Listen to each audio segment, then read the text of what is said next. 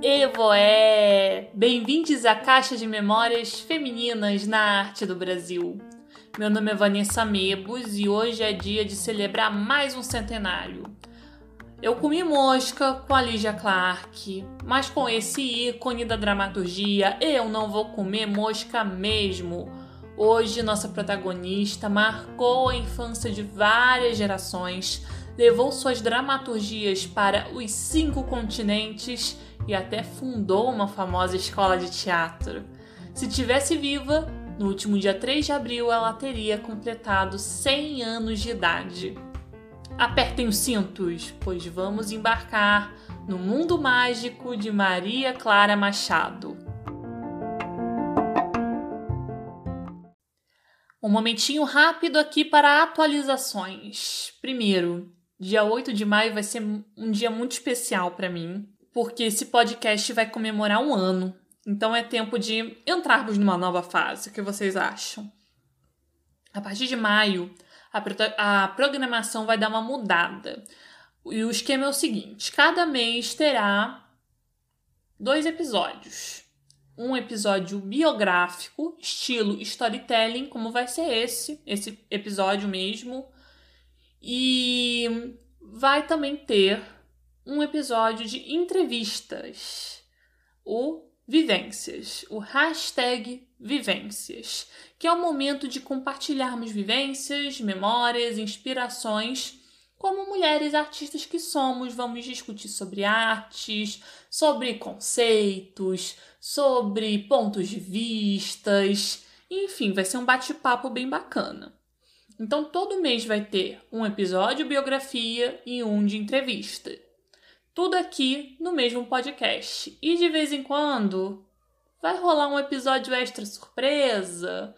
Então fiquem atentos, porque eu tenho muita vontade, por exemplo, de fazer resenhas, por exemplo, de livros, de peças de teatro, de obras de arte, bater um papo sobre o que que essas mulheres artistas maravilhosas estão fazendo. Então, Fiquem atentos. E sabe quem pode estar participando tanto das entrevistas quanto dos episódios extras? Você! Ou você pode indicar alguém, caso você for homem, ou conhece também uma outra pessoa, ou não, não quer participar do episódio, enfim. É, é, é a seu critério, mas você pode participar ou indicar alguém. E aí você está me perguntando: como eu posso fazer isso, Vanessa? É só você participar do clube de assinatura Duas Donas da Arte, que agora está sendo feito pelo PicPay, tá? Era antes no Apoia-se, agora é PicPay, tá? É só acessar picpay.me barra as donas da arte, ver o plano que você quer assinar e fazer sua contribuição. Beleza? Então vamos ao episódio.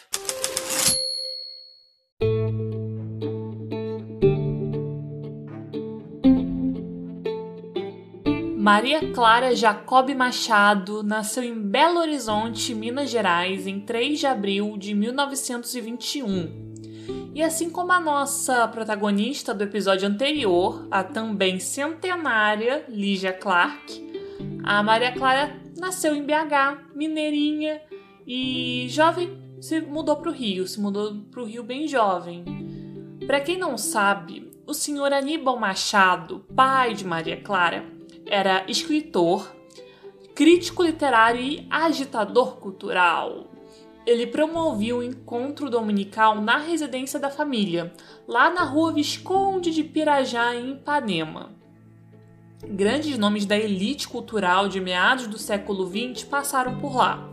Foi nesse ambiente alegre, efervescente que Maria Clara cresceu, testemunha de bate-papos entre escritores, intelectuais e artistas do naipe de Pablo Neruda, Murilo Mendes, Vinícius de Moraes, Carlos Drummond de Andrade, Rubem Braga, João Cabral de Melo Neto, de, Ca... de Cavalcante, Portinari, Tônia Carreiro a sua nata. Imagina isso, imagina esse encontro com tanto artista renomado juntos. Olha isso. Nesses encontros, a Maria se abastecia de afeto e cultura, e de quebra se enturmava com alguns dos futuros fundadores de uma certa escola de teatro que daqui a pouco eu vou falar um pouquinho mais sobre ela, tá? Nesse meio tempo, é, quando ela tinha 15 anos, ela também entrou para o movimento bandeirante. E, e lá que ela descobriu mesmo a sua vocação para o teatro. Para Maria Clara Machado isso deu muito certo, porque ela tinha, ela vivia umas aventuras pelo interior do Brasil, e ela também trabalhou no Instituto Pestalozzi e, e começou a escrever historinhas de teatro de bonecos lá. E é por isso, por essas atividades mais lúdicas, que as experiências de Bandeirante levaram a Maria Clara Machado por caminhos que a aproximaram do teatro. No começo da década de 40, ela dedica-se ao teatro de bonecos, base de seu aprendizado teatral. E em 1949 ela participa da criação de um grupo amador chamado Os Farsantes. E ela monta a peça A Farsa do Advogado Patelã. É essa peça do Shakespeare. Maravilhosa, super famosa. E apresentou uma curta temporada no Teatro de Bolso, no Rio de Janeiro. Entre o fim de 1949 e o início de 1950, ela recebe uma bolsa do governo francês ou seja, ela vai para a França e lá vem mais um episódio aqui que eu tento fazer pronúncias em francês e falhar miseravelmente, mas lá vamos nós. Ela frequenta em Paris cursos de formação de ator na. Lá vai. Education parlée de dramatique, do ator francês Jean-Louis Barrault. É, permaneceu por um ano na capital francesa, chegando a estudar improvisação com o grande mestre Charles Dulin. E você sabe que a improvisação é uma das marcas registradas no modelo de ensino dela, que daqui a pouco eu vou falar mais adiante. De uma certa escola de teatro e tal. Quando voltou de Paris, ela passou a ensinar então essas, essas técnicas de improvisação no Conservatório de Teatro, que hoje é a escola de teatro lá no Unirio, no Rio de Janeiro. Ela foi convidada pelo, pelo Sadi Cabral. Então nascia a professora Maria Clara Machado. A lendária atriz Dulcina de Moraes, que é diretora também de uma grande escola de teatro, também convidou ela para lecionar na escola dela. Ou seja, sucesso como professora de teatro. Então, ó, plantou a sementinha. Convidada pela Organização das Nações Unidas para Educação, Ciência e Cultura, ela também faz umas é, ela faz nas férias, né, o curso, um curso de teatro lá em Londres. É muito chique, né? Paris, Londres, chiquérrima. E aí ela volta ao Brasil, ela integra o elenco de um filme como atriz, chamado Angela. E é uma produção da companhia Vera Cruz. Mas aí depois, o que, que acontece? Ela tava com essa coisa de ensinar teatro, era uma coisa que ela gostou muito, e aí ela funda com amigos e intelectuais. Esses intelectuais que continuaram se reunindo na casa do pai dela em 51, um grupo de teatro amador que vi, veio a virar uma escola de teatro também chamado O Tablado. De acordo com o site Dício, Dicionário Online de Português, a palavra tablado é um substantivo masculino que vem do latim tabulatum. Pode significar uma estrutura mais elevada que o chão, palco, palanque, estrado, uma ou pode ser uma expressão gaúcha que tem como significado piso de madeira de uma ponte. Também pode ser um estrado de madeira com tábuas ou uma estrutura elevada que, montada em local aberto, é usada para dizer algo público. Porém, tablado também é o local usado para representar uma cena ou um ato cênico em público e também tem um sentido figurado bem interessante. Pode significar o que a vista alcança, panorama, paisagem. A Maria Clara Machado ela volta a Paris em 52 e frequenta o curso de mímica do ator Etienne Decroix. Decroix. E essa era a praia dela: pantomima, improvisação. E é interessante porque você percebe que ela que, queria ensinar, mas ela sabia que para ensinar muito bem ela tinha que aprender, ela tinha que dominar o assunto muito bem, ela tinha essa, essa necessidade, sabe, de segurança, de ela vou aprender bastante para passar o meu conhecimento da melhor forma possível. E ela, sua grande devoção foi o tablado, a, a, o grupo, o tablado, a escola de teatro ta, tablado. De 1964 ao ano 2000, a Maria Clara foi diretora artística e professora da instituição. Ela teve turmas de todos os tipos, desde as voltadas para adolescente às exclusivas da terceira idade. Durante todos esses anos, formou centenas de atores, professores e artistas de teatro. E sabe quem eu me lembrei aqui que se formou no tablado da Maria Clara Machado e já foi assunto das Donas da Arte? Vamos ver se vocês, quem é frequente ouvinte deste podcast, será que vai conseguir adivinhar? Ela mesma, Carla Camurati, tem episódio dela na primeira temporada e ela começou no tablado. A Maria Clara escreveu 27 peças para o público infantil e 5 para adultos, entre 53 e o ano 2000.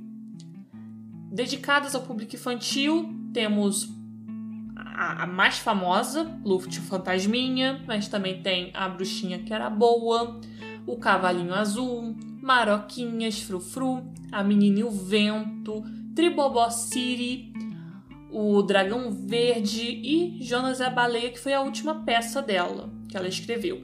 Ela escreveu junto com a Cacá Monté, que é a sua sobrinha. Nos anos 60 e início dos 70, ela também escreveu então algumas peças para o público adulto, entre elas Interferências de 1966, Miss Brasil, Os Embrulhos, essas duas são de 70 e Tango Argentino de 72. Essa peça Tango Argentino, ela pode ela mesma, a própria Maria Clara disse que poderia ser classificada como teatro infanto-juvenil. O mesmo ocorrendo com a Menina e o Vento e o Dragão Verde. O maior sucesso de Maria Clara Machado com certeza é Pluft ou Fantasminha, que já teve um sem número de encenações.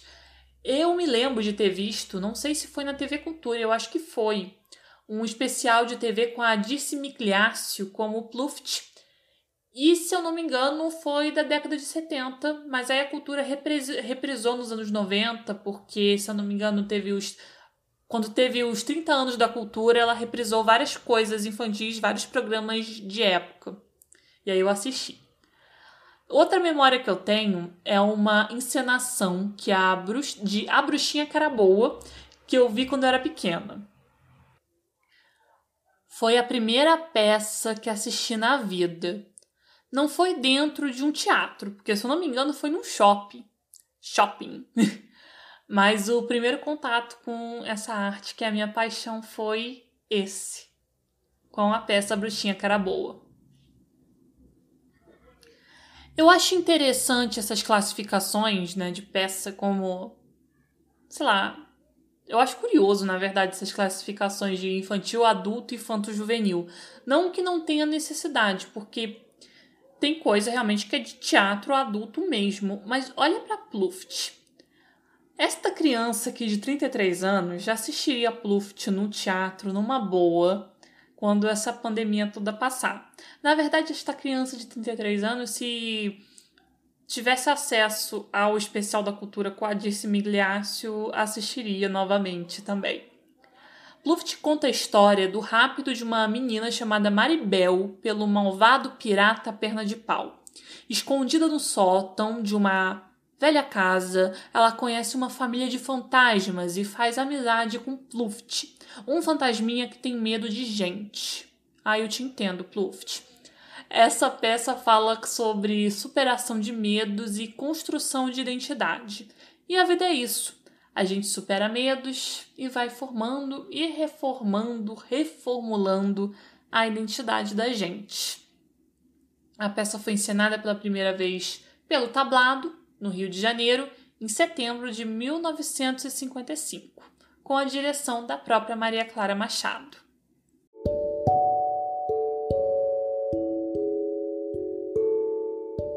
E agora eu vou dar um salto aqui para os anos 80 para falar um pouco mais das experiências da Maria Clara Machado como atriz. Em 81, ela substituiu a atriz Henriette Morinot em Ensina-me a Viver, que é uma peça de teatro. Ela teve uma. A, eu acho que a montagem mais recente, famosa dessa peça, inclusive, foi com a Glória Menezes. Já faz um tempinho. É uma peça linda. E a última atuação dela ocorreu em Este Mundo é um Hospício, de 85, espetáculo que também dirigiu. E aí, nos anos 90, ela entrega a direção das peças dela para Cacá, Monté, a sobrinha dela, e fica mais na dramaturgia mesmo e, na, e no ensinar, né? Na, na, na posição de professora de teatro. A Cacá, ela ensina passo a passo no passo, a Coruja Sofia e Por um Fio, A Bela Adormecida e Jonas e a Baleia, que eu já disse até que foi a última peça escrita pela Maria Clara. A Maria Clara Machado, ela recebeu três homenagens na Marquês de Sapucaí Samba Enredo. Em 92, pela Unidos do Jacarezinho, do Grupo A. Em 2003, pela União da Ilha do Governador, também no Grupo A. E em 2011, pela Unidos do Porto da Pedra, que já é, nesse caso foi grupo especial. Detalhe: o carnavalesco que desenvolveu essas duas últimas homenagens, né, da União da Ilha e da Porto da Pedra, foi o mesmo, Paulo Menezes. É fã que se chama, né? Tá errado não, tem que homenagear várias vezes mesmo. Por volta de 99, ano 2000, por aí, ela descobriu que tinha um linfoma. Mas ela trabalhou até o final da vida dela, foi tratando o linfoma, trabalhando e em 30 de abril de 2001, aos 80 anos, ela falece. Nesse mês, além do centenário da Maria Clara Machado, né, celebrado no último dia 3 de abril, a gente também lembra com tristeza os 20 anos sem ela.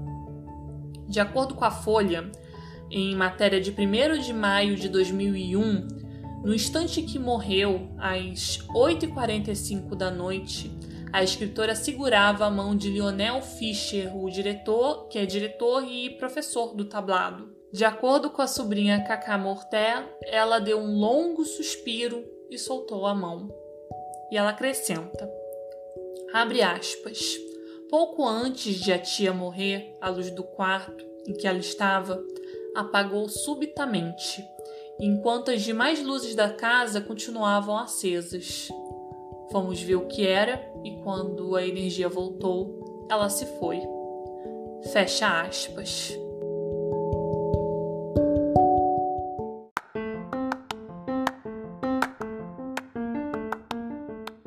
Esse foi As Donas da Arte de hoje. Siga o podcast nas redes sociais, Twitter e Instagram, arroba as Donas da Arte, a mesma arrobinha.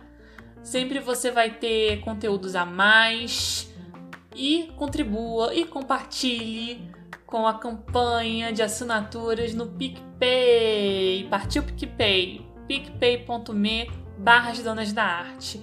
Muito obrigado pela sua companhia. Eu espero que a sua experiência tenha sido maravilhosa. Beijo!